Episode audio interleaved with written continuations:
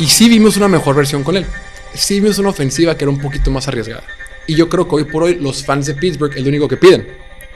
Queremos ver un poquito más de la ofensiva. Fue tremendamente positivo que vieron que Kenny Pickett pudo, eh, completar y conectar con George Pickens. Fue agresivo. Demostró cosas muy positivas. Y Kenny Pickett, toma. Tú tienes el, timón de este barco. Ponte a trabajar. Matt Canada, el coordinador ofensivo, no lo vimos mejor. La defensiva de los Patriotas fue mejor que la ofensiva de Aaron Rodgers. Pero mínimo, lo que está dando con Billy Zappi pues es positivo. Igual, es un Korak atlético, es un Korak que se mueve bien.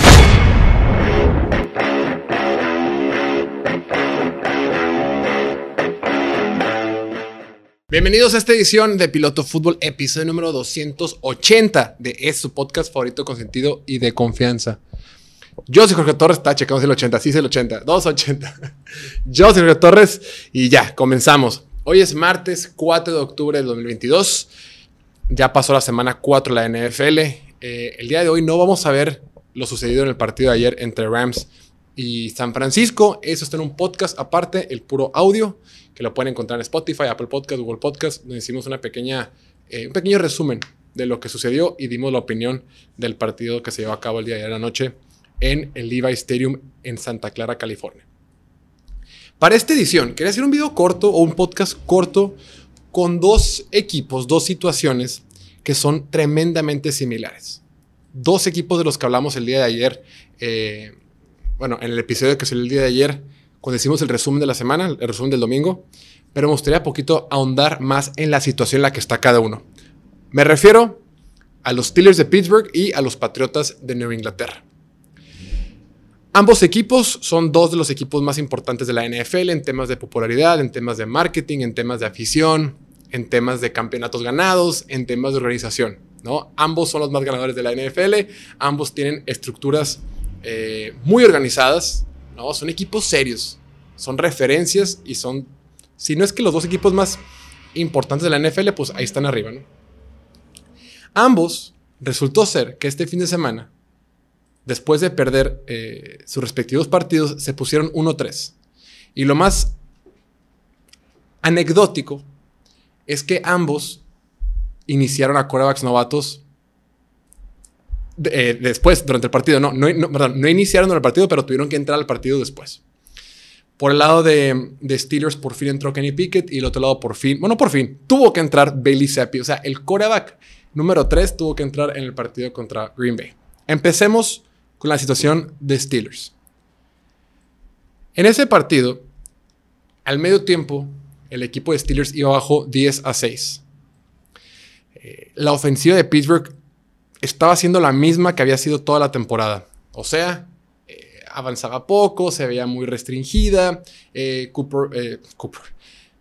Mitchell Trubisky tenía, era muy inconsistente. La ofensiva solo había producido 121 yardas totales.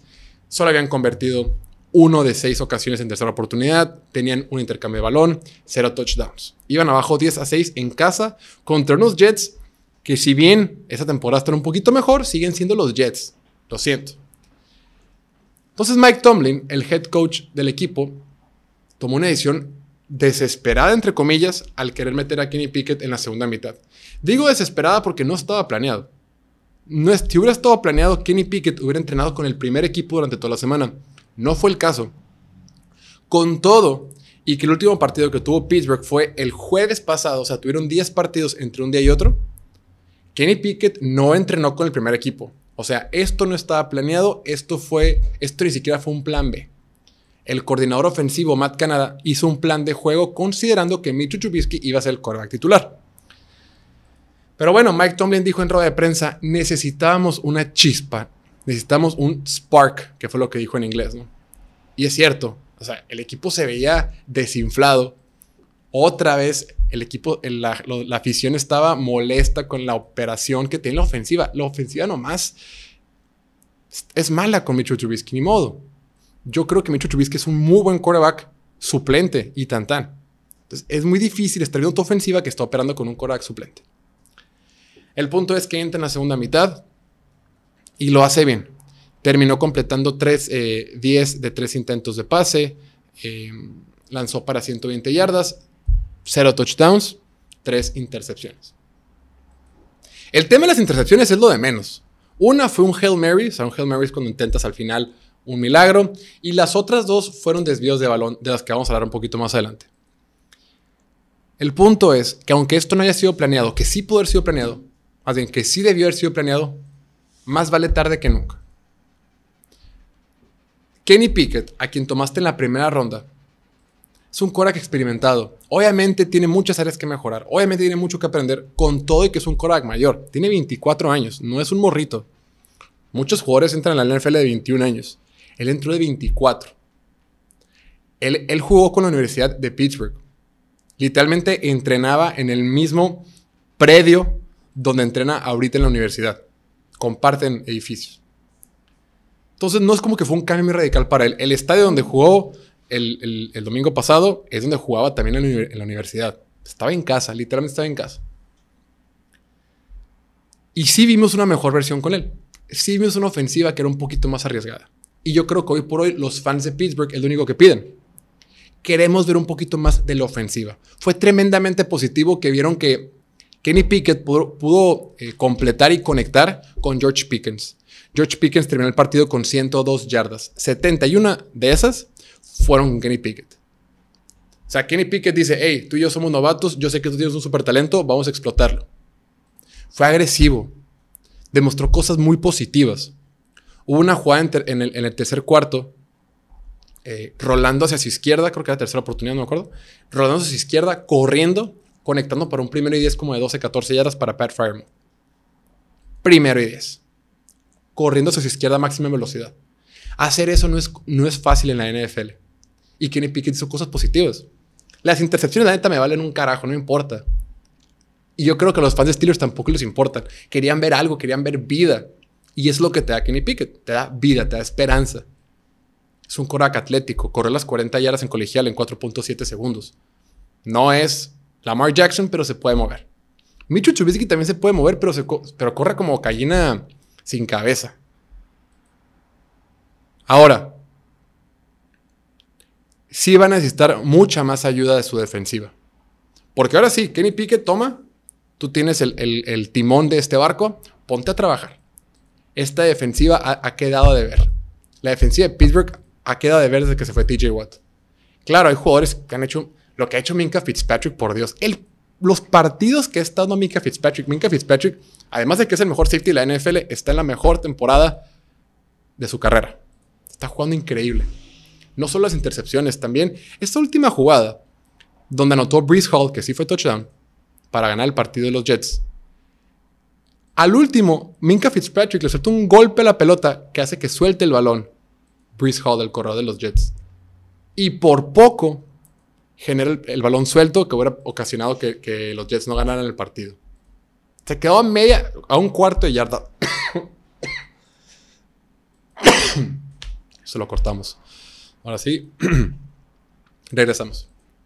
Entonces, ayuda en el juego por tierra, ayuda en el, obviamente en el juego por pase, tiene una, una, super temporada. Extraña nuevamente TJ Watt, obvio. Esperemos que pueda regresar. Híjole, lo más pronto posible, pero otras estrellas del equipo, como Cam Hayward, no están apareciendo. Cam Hayward no está teniendo su mejor temporada ni cerca. Solo, solo lleva un sack en lo que va la temporada y no ha generado presión. No ha ganado en sus batallas individuales contra la línea ofensiva de equipos rivales. Entonces, está bien que entre el novato, ni modo, vamos a experimentar con él, vamos a ver qué trae pero todos también tienen que mejorar. Matt Canada, el coordinador ofensivo, no lo vimos mejor. A Matt Canada, esa primera intercepción que lanzó Kenny Pickett, creo que fue buscando a Fa Claypool, el pase largo, el primero que lanzó. Lo lanzó y había dos safeties ahí. Pero hay dos safeties, independientemente que si Kenny Pickett tomó la decisión correcta o no. Es otro tema, que yo creo que sí, simplemente fue agresivo. Hay dos safeties porque el diseño de jugada nunca hizo que el otro safety se preocupara por otra ruta. O sea, gran parte del hecho de que tuviera doble cobertura era porque el diseño de jugada que mandó Matt Canada no hizo que, como dicen en el fútbol, no hizo que se jalara la marca. El otro safety no tuvo de qué preocuparse, entonces siguieron los dos a Chase Claypool. Si hubiera sido hombre a hombre, quién sabe si Chase Claypool, probablemente Chase Claypool hubiera ganado la jugada. Por su habilidad y demás. Entonces, Matt Canada también tiene que mejorar. La, defensiva tiene que mejorar. El juego por tira tiene que aparecer. Pero ahorita con estos Steelers, aunque van 1-3, aunque la próxima semana se enfrentan a un equipo de Buffalo, donde Buffalo es favorito por 14 puntos en casa, y que más adelante se enfrenten a Tampa, luego a Miami, luego a Filadelfia, probablemente los cuatro mejores equipos de la NFL, creo que van a estar mejor con Kenny Pickett. Y si no están mejor, tampoco pasa nada, ¿eh? Lo importante es que tenga repeticiones de NFL, se aclimate al estilo y a la velocidad del juego que hay en el fútbol americano profesional y lo desarrollen como un quarterback estelar. Aún así, sigo teniendo mis dudas con Matt Canada. repito, el coordinador ofensivo tiene que trabajar mejor. Y esto también es culpa de Mike Tomlin. ¿eh? A final de cuentas, Mike Tomlin lo contrató. Sigo teniendo dudas con el coordinador ofensivo. Creo que la defensiva puede jugar mejor. Y los receptores no pueden tener tantos drops. No se les puede caer tanto la pelota. Creo que Claypool pudo haber hecho más en esa jugada de intercepción. Creo que Fryermuth pudo haber hecho más en esa otra jugada de intercepción. O sea, de las tres intercepciones, dos, los receptores pueden haber hecho un poquito más. Y en la última, pues fue un Hail. Van a estar bien. La verdad, estoy emocionado por Kenny Pickett. Porque además corre la pelota, es agresivo. Y eso que hizo Mike Tomlin, lo comentábamos en el Domingueando. Decíamos, oye, en su primera serie ofensiva, dentro de su propia yarda 30, se la jugaron en cuarta oportunidad. Es, vamos a ganar, o vamos a competir, o vamos a ponerle interesante. Necesitaban esa chispa y lo lograron. Bien, estoy muy entusiasmado. Espero se venga lo mejor para este equipo de Pittsburgh. Del otro lado, no del otro lado, en otra esquina, otra esquina nada que ver, tenemos a los Patriotas de Nueva Inglaterra, quienes tuvieron que iniciar, imagínate este escenario, tener que iniciar a tu tercer quarterback en el Lambeau Field contra los Packers de Aaron Rodgers. Imagínate lo complicado. Si de por sí con Mac Jones era difícil, si de por sí con Mac Jones Green Bay era favorito por 10 puntos, ahora no solamente bajaste al segundo, al quarterback, sino hasta el tercero, con Bailey Zappi. Y Bailey Zappi lo hizo bien. Completó 10 de 15 pases para 99 yardas. Este, fue 99, déjame checar rápidamente. Sí, no fue 99. Uh, uh. Sí, 99 yardas. Un touchdown, cero intercepciones. Pero lo más importante, y creo que lo. Yo sé que si eres fan de Inglaterra no estás contento con haber arrancado 1-3. Pero si algo te debe poder motivar, es que el juego por tiro está funcionando. Entre Harris y Ramondre Stevenson promediaron más de 5 yardas por acarreo. Pudieron correr otra vez el balón a placer. La defensiva lo hizo muy bien y tenían un montón de bajas para este partido. No estaba Lawrence Guy, no estaba Jalen Mills, no estaba eh, en la defensiva Adrian Phillips, Kyle Duggar, en la ofensiva no estaba Jacoby Meyer, Jacoby Meyer, John Smith, Taekwon Thornton, Ty Montgomery, Mac Jones. O sea, con toda esa cantidad de ausencias, el equipo se a competir. La defensiva de los Patriotas fue mejor que la ofensiva de Aaron Rodgers. Aaron Rodgers en la primera mitad completó solamente el 36% de sus pases para 44 yardas, 0 touchdowns y un pick six. Una intercepción que terminó en seis puntos para los Patriotas. Ya sé que a nadie le sirven las victorias morales y yo sé que si eres fan de Patriotas querías ganar y lo tuviste, te fuiste a tiempos extra. A tiempo extra, no sé cómo se dice. Overtime, pues, con los Packers en el Lambeau Field y te quedaste tan cerca de ganar. Y en, la, y en tiempo regular, tuvieron dos series ofensivas con las que pueden haber liquidado el partido esos Patriotas. Claro, se dieron limitados y fueron tres y fuera. Dos veces. Y también en tiempo extra otra oportunidad. Pero pues ni modo, es difícil. Es difícil, pero lo que sí emotiva es que al momento de esta grabación no sabemos cuánto tiempo más se va a ausentar Mac Jones. Pero mínimo, lo que está dando con Billy Zappi pues es positivo. Igual, es un coreback atlético, es un coreback que se mueve bien, es un coreback que cuando estaba en la universidad, viendo los reportes de, los scouts, todo el mundo decía que era muy inteligente, que puede procesar mucha información, que sabe hacer muy bien sus lecturas. Gran parte de la crítica era que, físicamente es chaparrito, chaparrito entre comillas, ¿eh? mide igual que, eh, poquito más que Drew Brees. pero hay un estigma la gente chaparrita, los corebacks chaparritos. Pero en esta ocasión me gustó la ofensiva de Patriotas. Por, yo creo que ha sido el mejor partido que han tenido los coaches de Patriotas en la ofensiva. Dijeron, ¿saben qué? Tenemos un coreback con esas características, vamos a facilitar la vida. Vamos a correr bien el balón, vamos a usar mucho play action. Si nos está yendo mi mamá, recordar play action es engaño de corrida y usar pase. Y vamos a hacer diseños de jugadas que le faciliten la vida a Bailey Zappi. Ese touchdown que lanzó para Davante Parker, eh, gran diseño de Matt Patricia. Decir, ¿saben qué? Del lado derecho tienes un receptor, vamos a meterlo al centro del campo. Hicieron que el corner que está de ese lado, Eric Stokes, que por segunda, no, por, ya se ha equivocado mucha temporada, se va con ese jugador y el, el, crosser, la jugada que venía abajo, que cruzaba todo el campo, quedó completamente Davante Parker. Fue un pase sencillo, lo baja y entra el touchdown. Bailey Zappi tiene el récord histórico del fútbol americano colegial para más touchdowns y más yardas en una temporada. Por encima de todos, de los que tú sabes, todos los que conoces, nadie tiene más touchdowns y más yardas en una temporada que Bailey Zappi. Pero lo hizo con Western Kentucky. Western Kentucky, pues, es una universidad de un nivel menor. Y por eso le quita cierto crédito. Entonces, entre que era un poco chaparro y entre que estaba jugando con una universidad chica, la gente le hizo el feo. Pero fue el quinto Korak seleccionado esta temporada, este, este draft.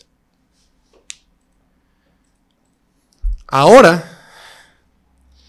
si te enfocas únicamente en este partido, creo que puedes decir, ok, Patriotas está bien. Fue a Lambeau Field, se fue a, overtime con Packers y perdieron por una nada. Ok. Pero si te das un poquito para atrás y ves toda la temporada y dices, chin, ya vamos 1-3. Estamos en una división con Buffalo y con Miami. No está nuestro quarterback titular. Tenemos ausencias en la defensiva. No sé. Entonces, como que estoy un poquito ambivalente. Repito, si nomás analizas este partido, diría, Patriotas va a estar bien, no pasa nada. El tema es que ya van 1-3. Ya llevan tres derrotas en esta temporada. Pero bueno, la próxima semana, este fin de semana se enfrentan en el Gillette Stadium a los Leones de Detroit, después con Cleveland, después Chicago y después los Jets. Pero si esta línea ofensiva sigue jugando bien, esta línea ofensiva se vio muy bien esta semana que, entró Marcus Cannon en lugar de Isaiah Wynn. Hicieron muchas formaciones con seis linieros ofensivos y les funcionó. Repito, este creo que sido el mejor partido que ha tenido Patriotas, al menos en el cocheo ofensivo. Y eso me deja muy tranquilo. Ojalá podamos ver más de Bailey Zappi. Ojalá lo sigan desarrollando. Y ahora, el tipo nunca había estado activo para un partido de fútbol americano.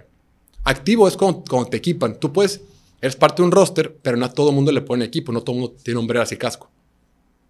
Los equipos dicen, de los 53 que van a arrancar, solo a 46 van a estar activos para este juego. Y Bailey Zappi, el domingo fue la primera vez que estaba activo. El tipo ni siquiera jamás se ha entrenado con el primer equipo. Y de repente, ¡pum!